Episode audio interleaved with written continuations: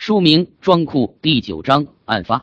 王恩以及装库还计划着对未来的大历史做出准备呢，却不料一个在历史的海洋中只能算一个小泡沫的事件，就把王恩的生活改写了。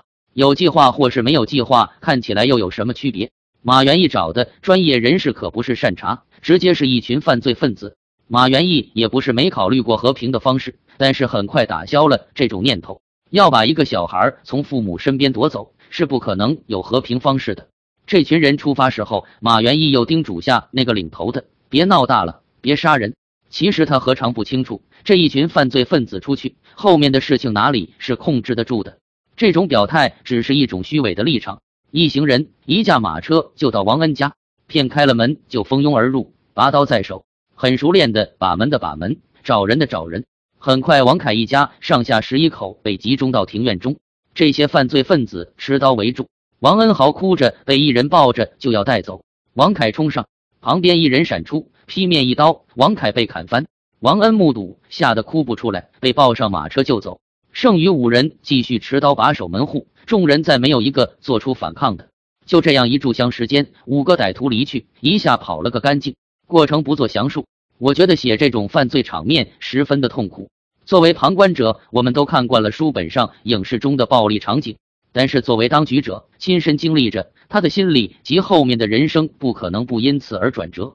当我尝试代入去体验每个当局的的感觉时，无穷的痛苦让我不能继续。我不得不提前先交代下后来的发展走向，以缓解这种负面的感觉。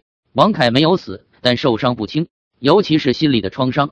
当他终于逐渐从颓废中走出，重新找到生活的重心，已经和孔先生商量着要和儿子一起读书学习。劈面的一刀让这种未来戛然而止，但是他没有从此倒下，在家人的细心调制下，半个月后他又站起来了，而且带着一颗重生的心，踏上了条条的寻子之路。孔先生也是要一道去的，王凯没有同意，但是王凯走后，孔先生也不辞而别，他又开始流浪，沿途寻找王恩。刘氏负担起家庭，经营着，等待着儿子的消息。王恩因为恐惧和震惊，这一天都既不能哭，也不会叫，静静的被人抱着，在马车上颠簸了一整天。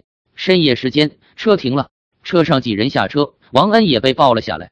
这是一个郊外的旅店，太平道经营多年，在各地都有据点，有旅店客栈，有酒馆茶肆，也有普通人家。表面上看起来如此，这个旅店也是其中普通一个。店主人听到吴中领头的向店主人道：“办成了，大放在吗？呵呵，挺快的嘛。你们走不久，大放外出有事，交代我先看管住孩子，明天他应该就回来了。这样啊，你可要安排些好酒食，兄弟们饿坏了。对了，还有五个兄弟到了吗？”店主答：“没有啊。”哦，也是，他们应该要晚一些，下半夜能回来，除非跑哪里去疯了。那我们先吃，一便把王恩交给店主。这孩子倒是去，一路没有吵闹，吓傻了，哈哈，很好管。你带他去睡觉吧。然后王恩让店主抱去楼上，又交给店主的老婆，就是老板娘了。老板娘看这孩子魂不守舍的样，也没多说话，就安排了个小房间，让王恩独自去睡，反身出门上锁。王恩躺在陌生的床上，黑暗中也不敢闭上眼睛，脑子里乱哄哄的，好像有意识，却又似乎什么都没有想。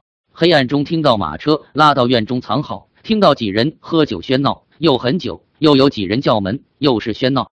就这样，不知过去多久，天色将明才睡着。醒来的庄库躺在垫着席梦思的床上，身上盖的是羽绒被。看到叫他起床的妈妈，哇的一声，终于哭了出来。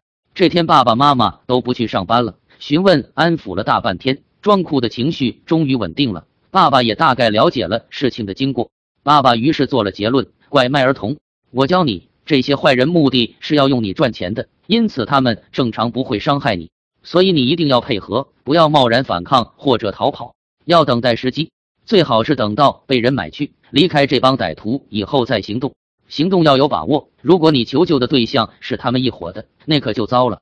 所以在适当的机会出现以前，一定要装傻，表现的像个五岁小孩就好了。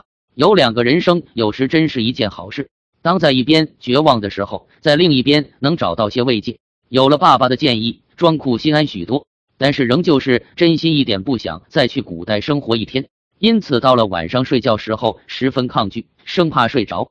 即使如此对一个小孩来说终究挡不住睡意。不过这一觉醒来终究是没有回到过去。醒来还是装酷。虽然有睡眠不足的感觉装酷这一天还是蛮愉快的再也不想去那边了。他想着结果第二天睡去后又醒到古代去了。郁闷。